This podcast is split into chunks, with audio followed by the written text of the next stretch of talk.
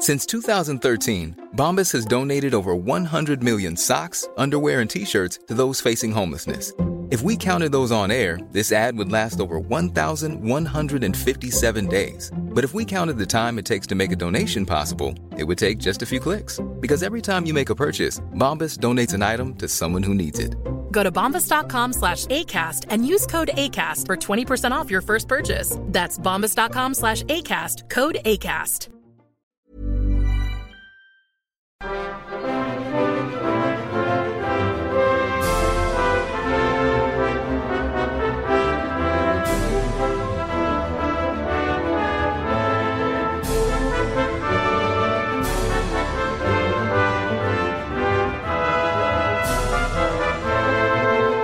Bienvenidos a otro programa más de Fuera del Control. Mi nombre es Memo García, mejor conocido como Memo Hierbas. Y sí, estamos desde Tokio, Tokio, Japón. Y lamentablemente en esta ocasión, pues no me acompaña el señor Rodolf ni el señor Enrique Segoviano, o mejor conocido como Enrique Moreno, el Mega, el Megaman. Esta vez eh, me tocó grabar el podcast solo. Eh, es- está curioso porque el día de ayer tuvimos la oportunidad de grabarlo juntos, como siempre lo hacemos cada domingo para tenerlo ya el lunes a primera hora. Pero lamentablemente eh, hubo una falla de, a la hora de grabarlo.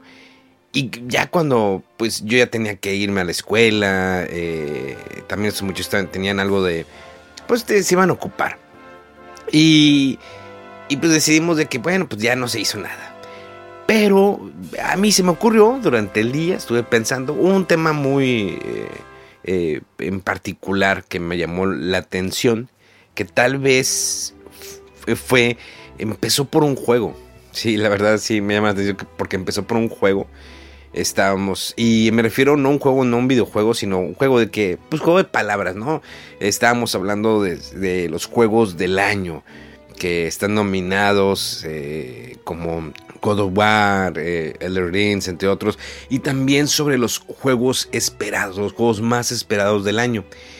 Y nos llamó la atención, eh, de hecho de ahí empezó el debate sobre un juego en particular, bueno, fueron varios, pero uno en particular que era el Zelda Breath of the Wild, que la segunda parte es muy esperada por muchos y que bueno, ya está notificado, ¿no? el próximo año va a salir a la venta para Nintendo Switch, no para una nueva consola. Sin embargo, eh, cuando platicamos del juego, notábamos que tenía la misma fórmula.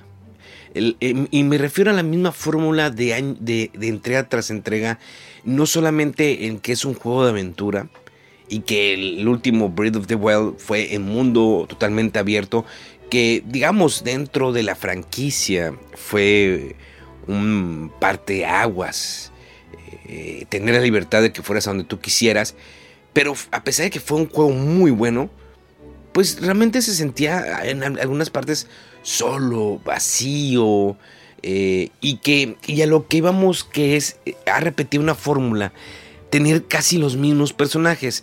Fuera de Link o la princesa Zelda, teníamos siempre a los Gorons, a el dominio de Sora, Kakariko, pero no había eh, bueno, y también Gerudo Valley, pero no había nuevos pueblos, eh, nuevas eh, civiliza- civilizaciones con las que puedas convivir, platicar, intercambiar algo, conocer.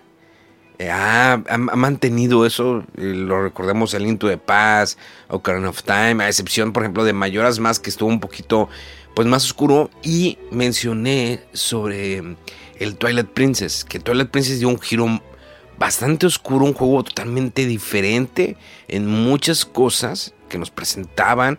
eh, el personaje Link que se podía hacer un lobo mm, y el, y el, el transportarse a otra parte, todo eso nos dio un giro muy bueno. Y luego retomamos la fórmula. Siempre, normalmente, sea en los videojuegos, en las películas, series, cuando tienes una fórmula que te funciona, no la modificas. Dices, me funciona, la sigo sacando. Hay un ejemplo como Call of Duty. Recuerdan en la época de Call of Duty que estuvo evolucionando ¿no? el juego. Dejó la Segunda Guerra Mundial, empezó a evolucionar. Y llegó un momento que ya estaba muy futurista. Y seguía vendiendo el juego. Pero ah, llegó un momento que los seguidores, a ver, ¿qué está pasando? No nos está gustando. Y Activision eh, dijo, ah, caray, o sea, sí está molestando. Vamos a retomar ¿no? la fórmula que teníamos antes y regresaron a la Segunda Guerra Mundial, el, cual el juego fue bueno, no es el mejor de la mejor entrega de la Segunda Guerra Mundial, pero fue bueno. Eh, trataron de eh, volver a repetir eso, ya no funcionó, pero y ahora tenemos Modern Warfare 2 que salió hace apenas que un mes, dos meses, y que le fue bastante bien, que fue un remake, que le cambiamos la historia y todo, y es la fórmula de Call of Duty.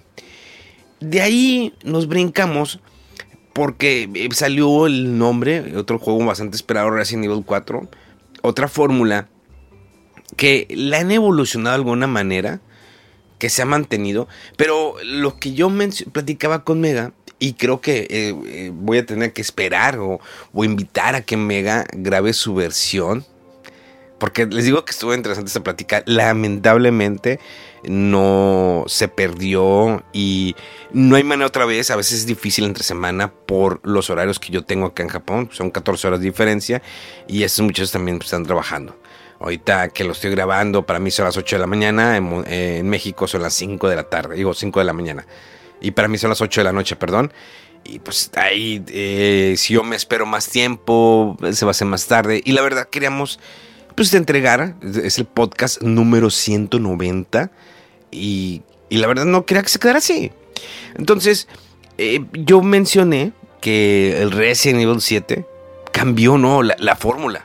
O sea, eh, se arriesgó. Como recordamos, hay muchos juegos, podemos mencionar muchos juegos que han cambiado su fórmula y que han intentado evolucionar y que les ha funcionado. Tenemos Metroid Prime, que ser un juego Metroid en 2D, eh, eh, side scroll de punto A a punto B, y cambiar a, un juego de primera persona.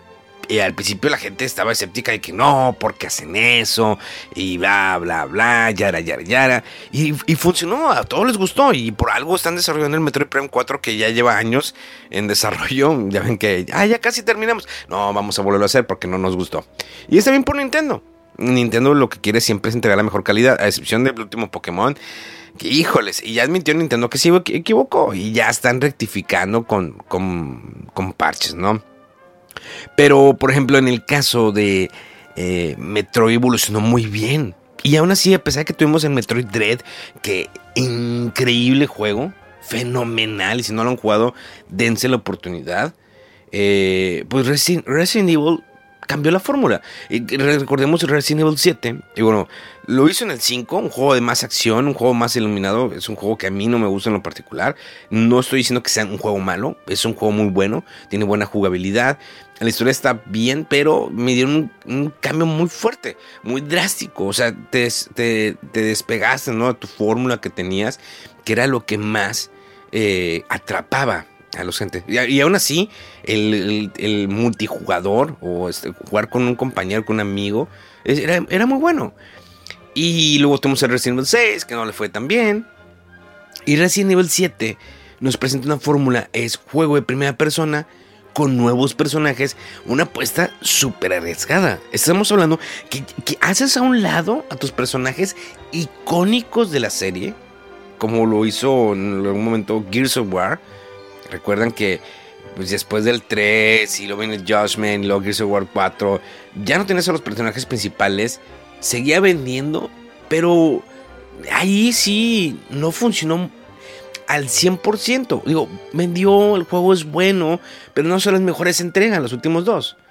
Eh, ¿Y qué pasa con Resident Evil 7? Se arriesga, personaje nuevo, hace un lado todos los, a los Valentine, los Rift, todo y empiezas de cero.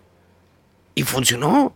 Es un juego bastante bueno. Es, un juego que eh, e, evoluciona lo que es el Survivor Horror. Que no es la primera vez que hay un Survivor Horror de primera persona.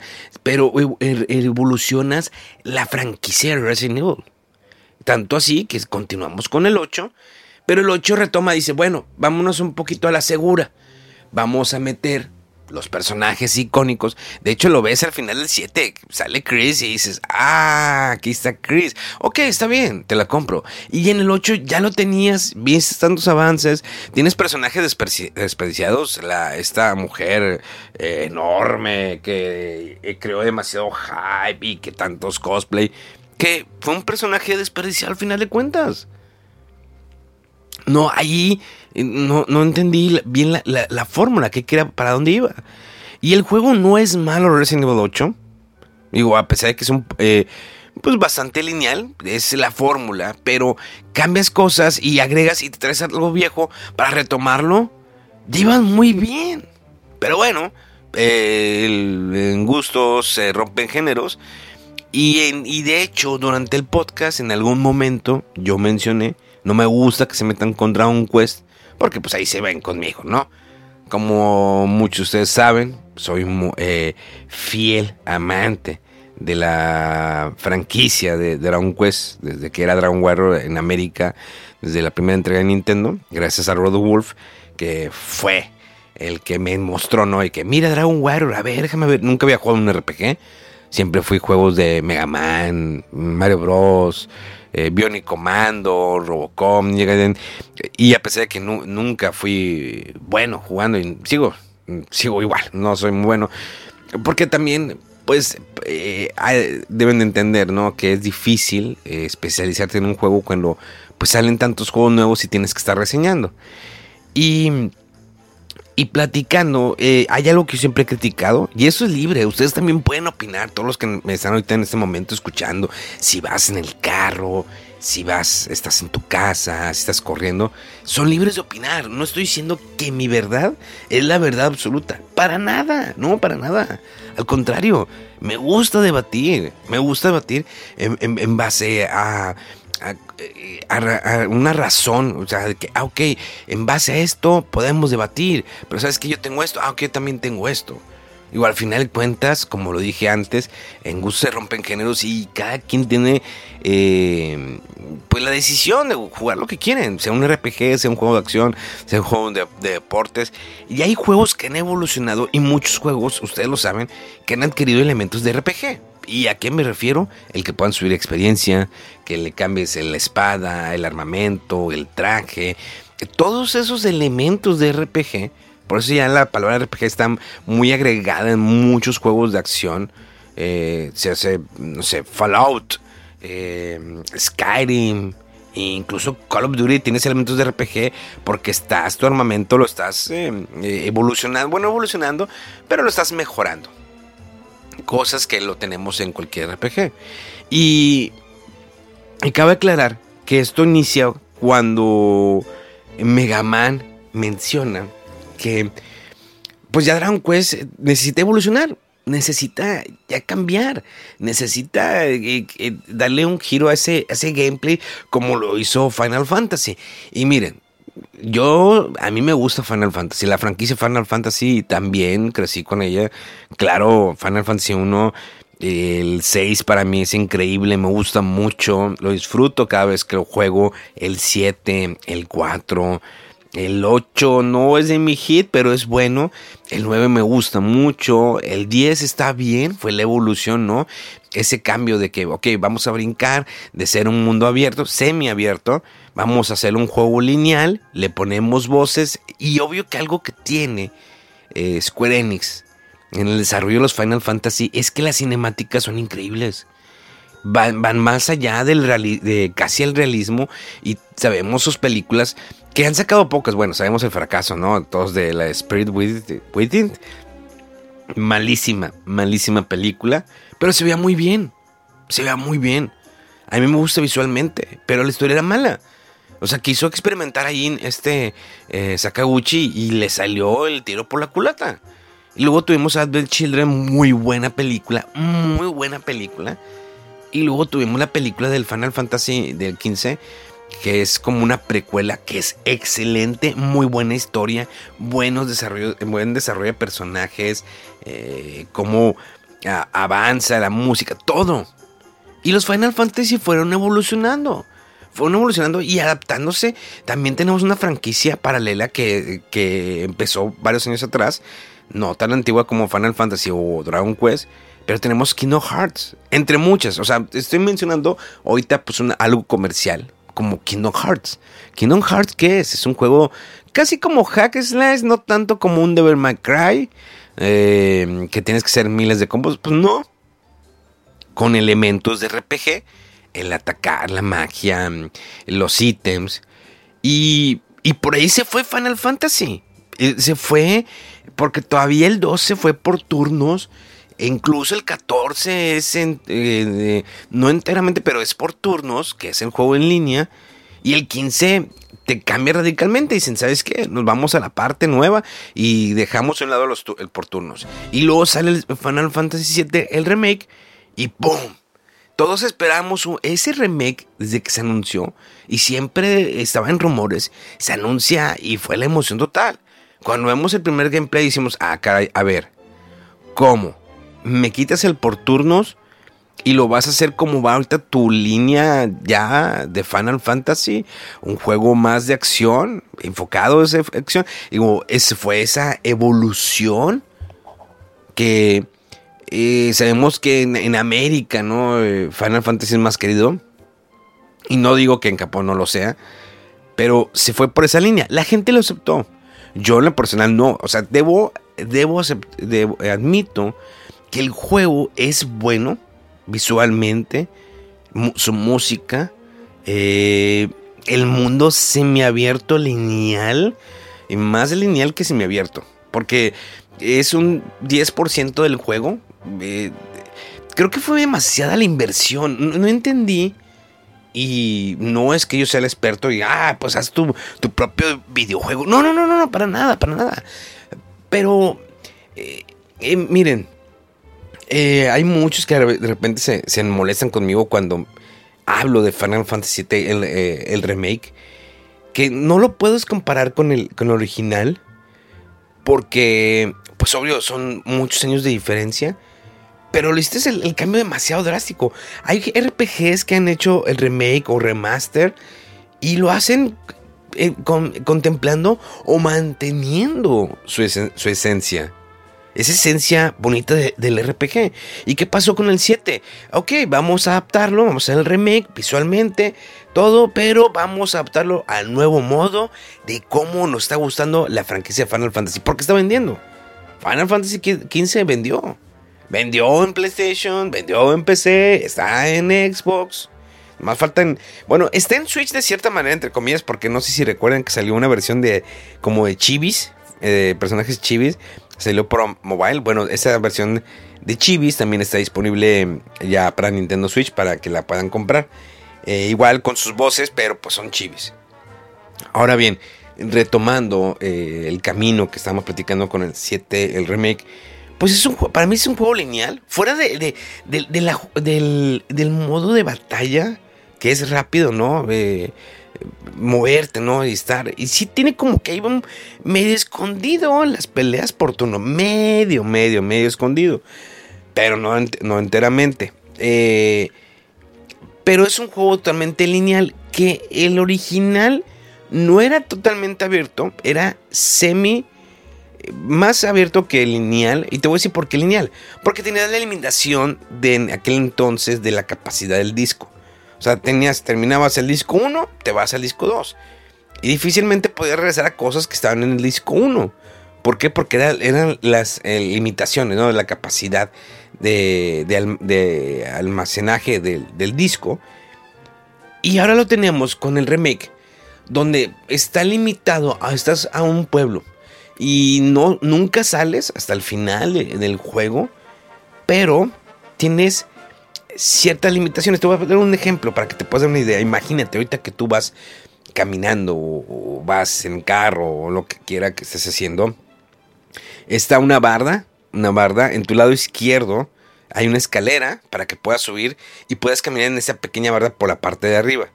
Y del lado derecho, en el otro extremo, está la escalera para bajar. Pero ¿qué pasaría? Oye, pero si llego a la mitad, me falta mucho para llegar al final y me quiero bajar porque vi a un enemigo o vi algo. No puedes bajarte, no puedes brincar, aunque sea de un metro o medio metro de altura, de la verdad, no puedes brincar. Tienes que llegar al otro extremo o tienes que regresarte. No hay dos.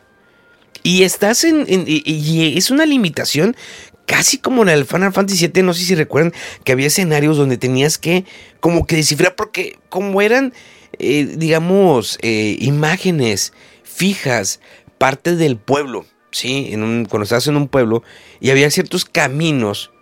De hecho, cuando después de que te vistes de mujer de Cloud, te, fijas, ahí vas por unos tubos subiendo o como escalando pues son imágenes fijas y de repente no se distingue. A ver, ese es el camino, no, y te dirás que muerto. Lo mismo va por acá. A pesar de que les digo, visualmente sé muy bien y puedes recorrer el pueblo y te vas hasta el otro extremo y regresas, pues sigue siendo lineal. Ahí no hubo una evolución, ¿no? No hubo una evolución. Y luego nos vamos a la parte de la historia. Que hay sus modificaciones. Sí, es una parte, pues, un mundo pues un multiverso, hay una línea del tiempo que se abrió y te voy a dar un ejemplo muy claro, es como Viaje a las Estrellas, todo el tiempo sabemos, los de antaño o los que somos fan de Viaje a las Estrellas, que el Capitán Kirk eh, en la de la ira, la ira de Khan, la segunda película de Star Trek, ahí muere Spock, no muere Kirk. Pero todo esto cambió porque en la primera, la nueva película de Star Trek, la nueva trilogía, en la primera se cambia la, línea del tiempo porque Spock viene al, va al futuro. Eh, bueno, regresa, no, perdón, regresa al pasado y se cambia la línea del tiempo y se hace una, línea alterna. Algo así como volver al futuro. Recuerdan que en la, segunda parte, em, cuando lo del almanaque y regresan a, a, 1985 y ven todo diferente y dices, ¿qué pasó? porque es una línea alterna y después se corrigen, pero algunos cambios se quedan. Nunca, se va, nunca va a quedar una línea, cuando se hace una línea alterna y, que, y la tratas de borrar, siempre se quedan algunas modificaciones. No es una ley, pero es algo que siempre hemos visto. Entonces, esto pasa con, con Final Fantasy VII. Hay una, una línea alterna nueva que se está creando y digo, va, está bien. No es lo que quería, al menos yo, no sé ustedes, no sé los demás. Eh, siempre por eso los invito a que comenten en Twitter, escríbanme en Instagram, a cualquier, no, no solamente a mí, sino también a lo de Wolf o a Mega o incluso a, las cuentas de, Fuera del Control. No era yo al menos no era lo que quería. Yo nunca me imaginé, a ver, ¿me quieres una idea, una versión alterna? Burroughs Furniture is built for the way you live. From ensuring easy assembly and disassembly to honoring highly requested new colors for their award-winning seating, they always have their customers in mind. Their modular seating is made out of durable materials to last and grow with you.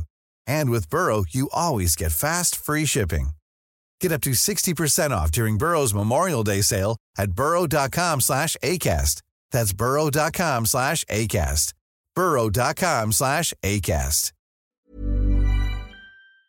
¿Quieres modificar la historia? ¿Quieres salvar a Eris? O sea, de que no se muera. Porque, y, no, y de hecho, no fue el primer personaje que se muere en un Final Fantasy. Porque hay muchos que tienen esa idea, que es que fue el primer personaje, es que me dolió. Ya en otros, en pasados Final Fantasy se han muerto estos personajes. Pero creo que fue un hype, no un hype, fue, fue una muerte muy eh, fuerte.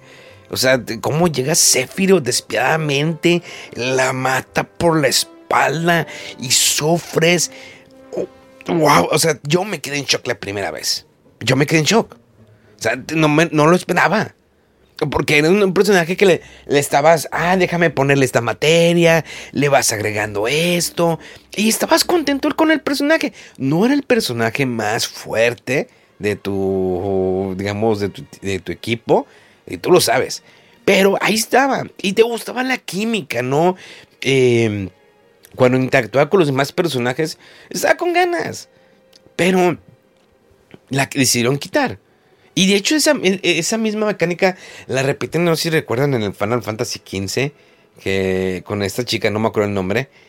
Y pues dices, oh, qué triste. Pero no es lo mismo. O sea, no, no puedes matarme a personaje de, en el cual existe una química entre los dos. Que dices, ay, me gustaría que se quedaran juntos como Cloud con Aeris, pero entendías el, el, el, miedo, ¿no? Eh, el cómo era frío Cloud. lo podrías entender. En el caso de los principales de Final Fantasy XV, pues decías, digo, estaban predestinados, ¿no? Que tenían que casarse. Y dices, ah, sí, esto. Y, fallece, oh, y luego al final se encuentran. Entonces entiendes el final. Y, y, aquí, con, y retomando el Final Fantasy VII Remake, viene esta nueva niña.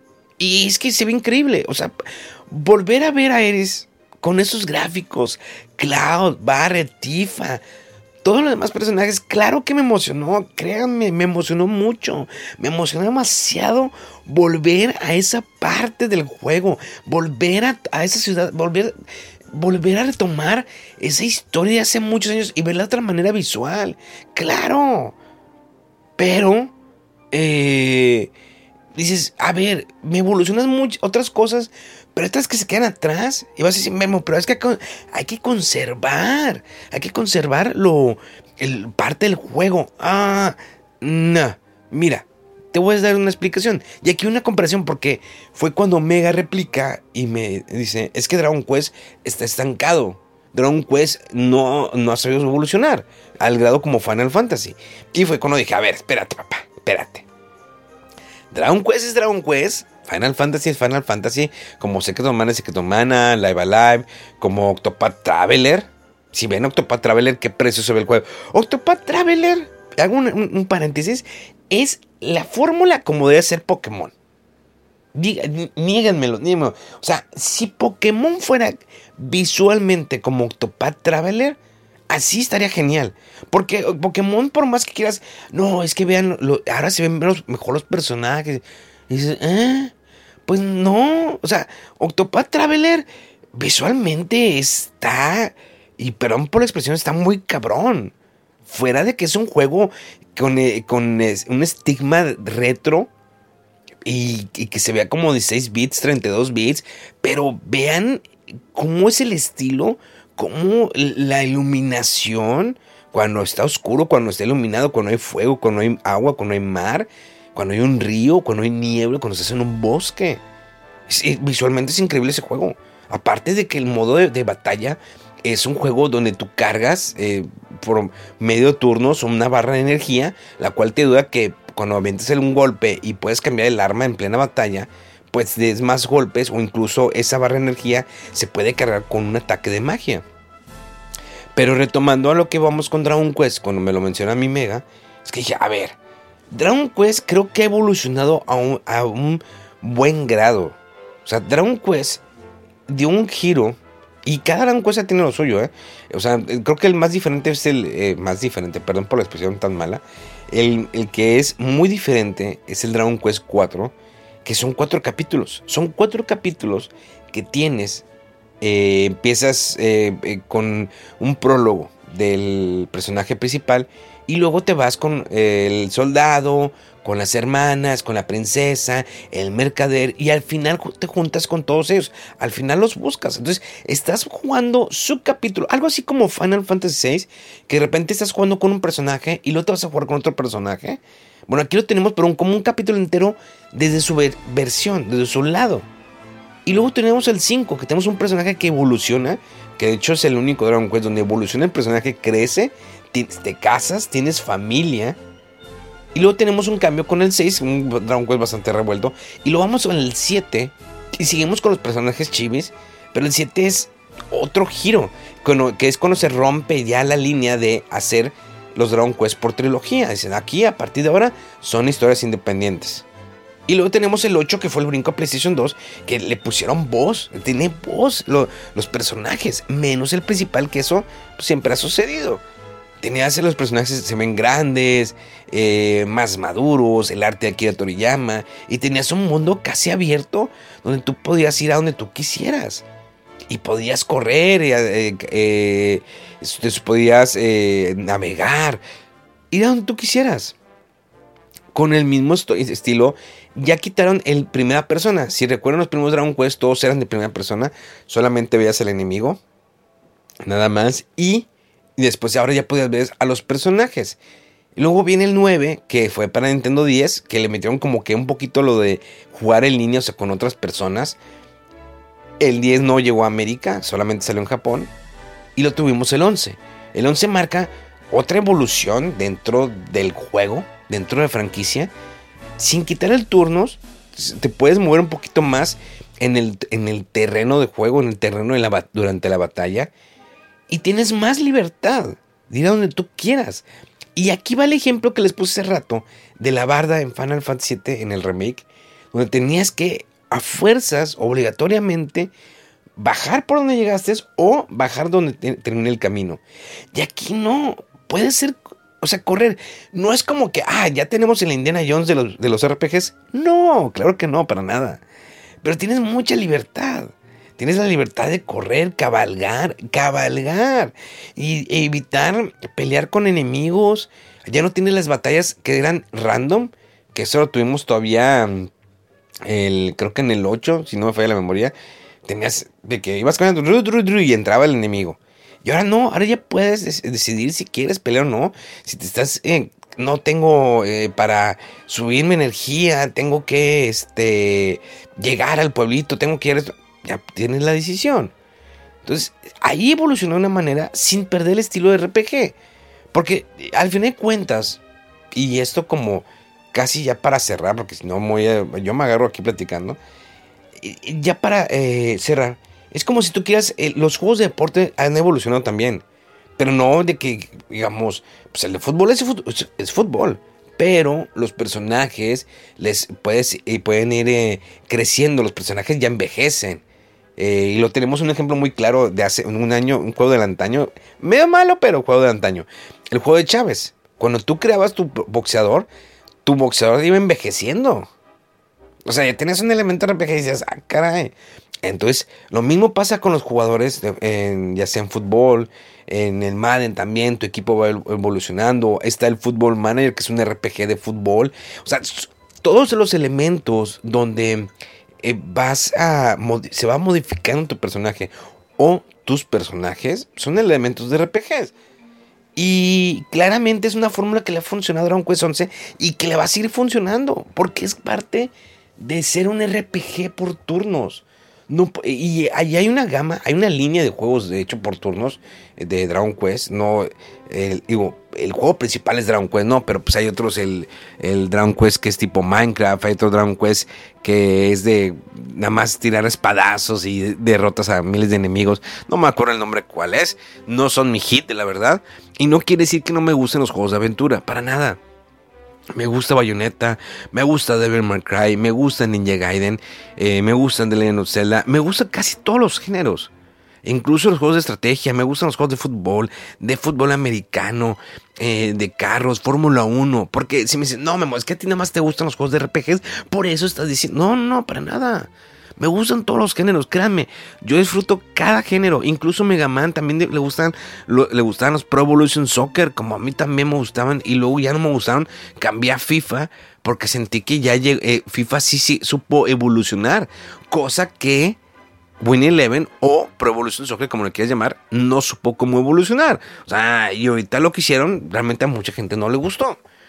Eh, Football Manager, eh, siento que Sí, está padre que eres el manager y manejas y lo quieras. Pero ah, prefiero más, más el de fútbol, jugarlo como es fútbol. Y creo que el Final Fantasy Remake eh, era, es muy buena idea. Muy buena idea, pero es una línea alterna al final de cuentas. No estoy diciendo que el juego sea malo, estoy diciendo en lo personal no me gustó.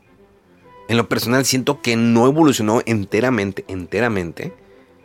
Pero te puedo decir que es un buen juego. El Final Fantasy VII Remake es un buen juego, pero es un juego embustero. Es un juego que te vende una idea que no es, que no es. Es un juego partido. Es un juego que. ¿Cuándo va a salir la segunda parte? ¿Cuándo va a salir la tercera parte? Por el amor de Dios, es un RPG. En la primera vez que yo acabé el Final Fantasy VII me acabé, me tardé como 60 o 70 horas. Y porque quise sacar todo. Supongamos, este juego, la primera parte, pues me lo acabé en unas 25 o 30 horas. Pero porque te ponen a hacer muchas misiones secundarias. Misiones estúpidas.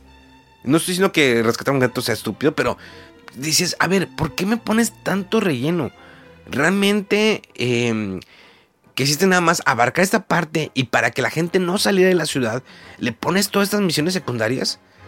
Son, a mí se me hizo estúpido. Se me hizo estúpido. Que recolecta tantas cosas para esto.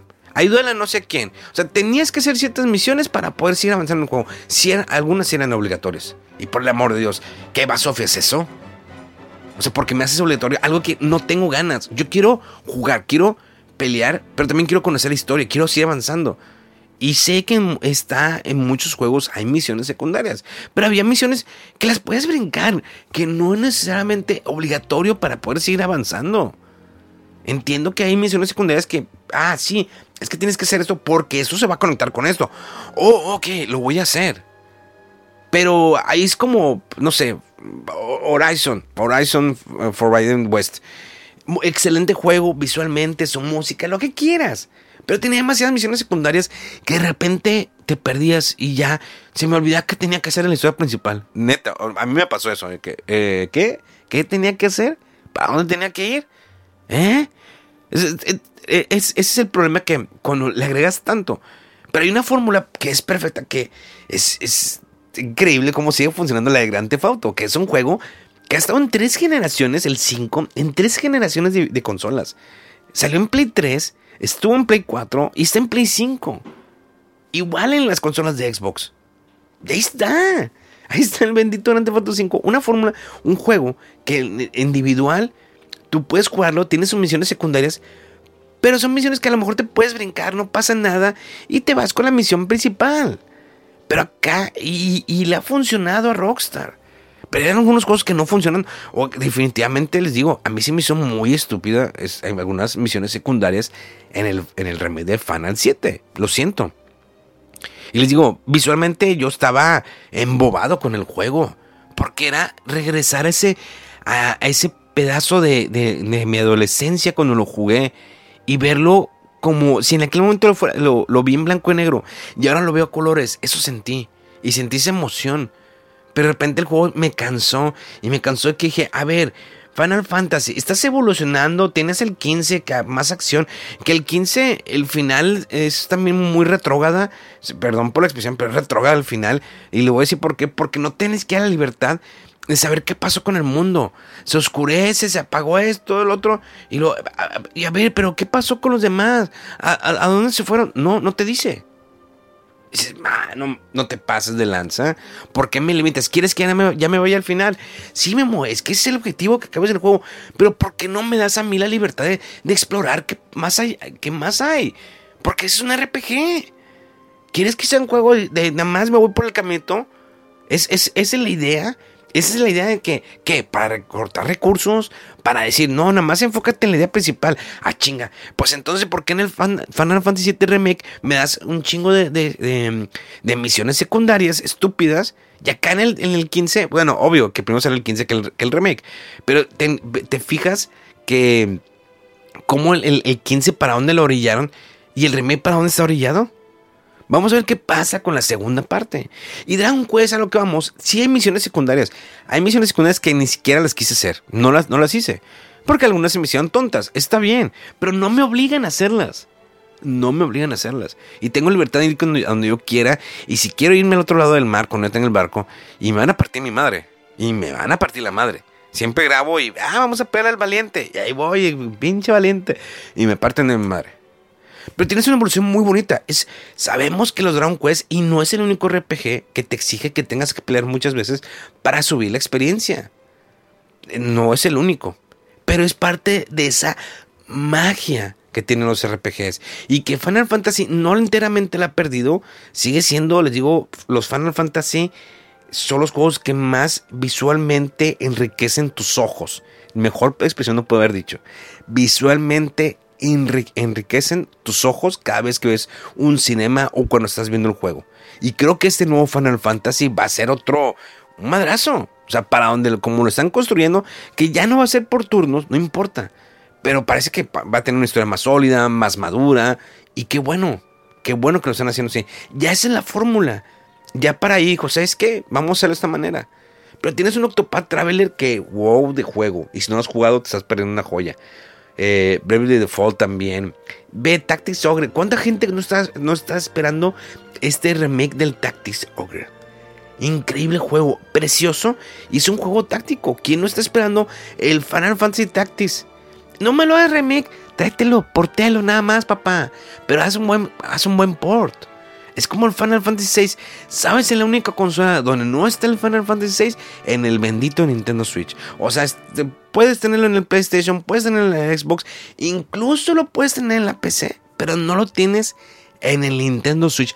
¿Cuál es la pelea de eso? Si originalmente ese juego salió en el Super Nintendo, ¿por qué no lo podemos tener en el Nintendo Switch? Los RPGs van a evolucionar, pero siempre se van a mantener, van a mantener esa esencia, ¿sí? Es, es válido evolucionar una franquicia, es válido experimentar.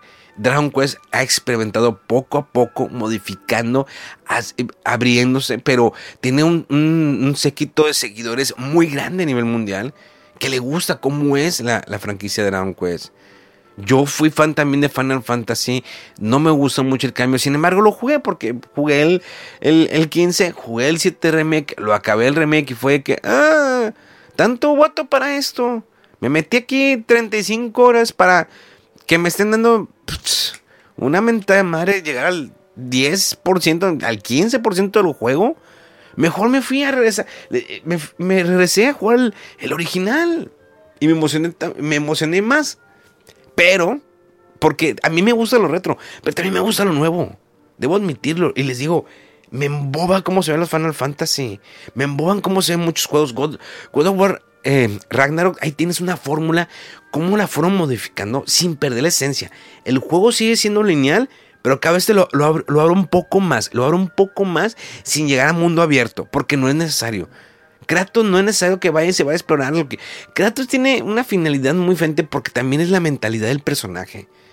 Es yo voy a hacer esto.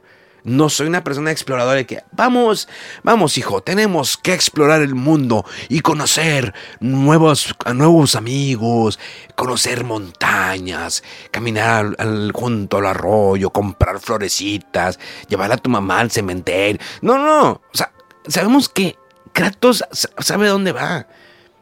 Y tiene sus misiones como que secundarias. Ok, puede hacer esto. Pero tiene una idea, una fórmula que la fueron evolucionando poco a poco. Pero así, no tan drástico como Final Fantasy en su momento. Poco a poco. Y le ha funcionado. God of War Ragnarok. ahí tienes. Es más, vámonos. Eldes Ring. Tienes una fórmula que lo único que hizo es mundo abierto Ahí está. Pero te doy el mismo juego que te va a hacer sufrir como todas mis eh, entregas anteriores. Vámonos, papá. ¿Y qué fue? Un madrazo. Todo el mundo. ¿Qué? ¿Qué? ¿Qué es eso? Y creo que la finalidad de todo eso creo que la perdí. Digo, era compartir algo que nos habíamos platicado en podcast. Y no quería que se quedara el tema ahí en el aire. Porque a mí me gustó la plática. O sea, sí me agarré discutiendo. Sé que mis compañeros no están aquí para, para darme réplica. Pero yo los voy a invitar abiertamente a ellos a que graben sus versiones de podcast. Que graba, que, en este mes de diciembre cada quien grabe su propia plática. Estaría bastante interesante, ¿eh? O si quieren ellos dos contra mí, como gusten, tómenme la pela. No, no se crean. No, estaría bien que Rodolfo eh, eh, grabe su plática, que Megaman grabe su plática, que tengan su momento. Y estaría bien chido, algo que normalmente no haríamos. Cada quien, digo, yo tengo mi propio podcast que cada cuando me acuerdo lo, lo hago. Pero estaría muy, muy chido hacer eso. Pero bueno, creo que aquí vamos a dejar la plática. Se los dejo aquí en la mesa. Lo que quieran opinar, escríbanme en Twitter. Eh, de preferencia en Twitter para hacer ahí eh, plática o, o, si quieren algo más privado por Instagram me pueden mandar un mensaje. Les agradezco como siempre que estén siempre al pendiente. Les agradezco mucho eh, haber estado aquí. nos escuchamos dentro de 7 días. Este fue el podcast 190. Vamos para el 191. ¿Llegaremos a los 200 antes de que se acabe el año? No lo sé. Tal vez podemos hacer más pláticas como estas aquí en Fuera del Control. Mi nombre es Memo García. Recuerda seguir todas las redes sociales de Fuera del Control, arroba Fuera del Control, mega-fdc en Twitter y también Rod Wolf en Twitter siempre está contestando el muchachón para que lo sigan. Vamos a ver que llegue a los 500 seguidores. El, el Rod Wolf se lo merece. Es un buen pelado, se merece estar arriba de los 500 seguidores y por qué no de los 1000. Gracias, gracias totales por siempre estar aquí. Honestamente, eh, Dios los bendiga y nos escuchamos dentro de 7 días. ¡Vámonos!